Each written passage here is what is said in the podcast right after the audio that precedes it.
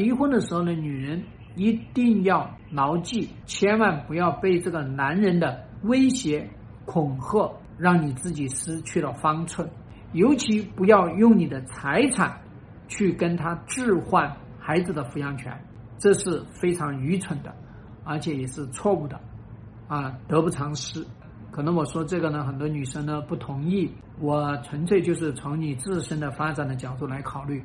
至于你们所说的这种母爱大过天，我认为，如果你的能力有限，还不如让孩子跟着这个男人，他有更好的未来。如果你真的是有本事，你去争夺孩子的抚养权，我觉得无可厚非。如果你没有本事，请你面对现实。